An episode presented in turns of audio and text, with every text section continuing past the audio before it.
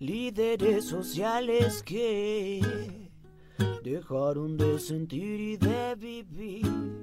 La vida se camina. Muertes que se lleva la violencia. La convicción que la vida humana tiene que unirnos a todos los colombianos, que por ningún motivo las víctimas y el dolor de las víctimas nos puede dividir y que es una responsabilidad ética de toda la sociedad. Colombia se va a movilizar siempre que maten a un líder o a una lideresa. Padre Francisco de Arrux, presidente de la Comisión de la Verdad. Luchemos por los que ya no están.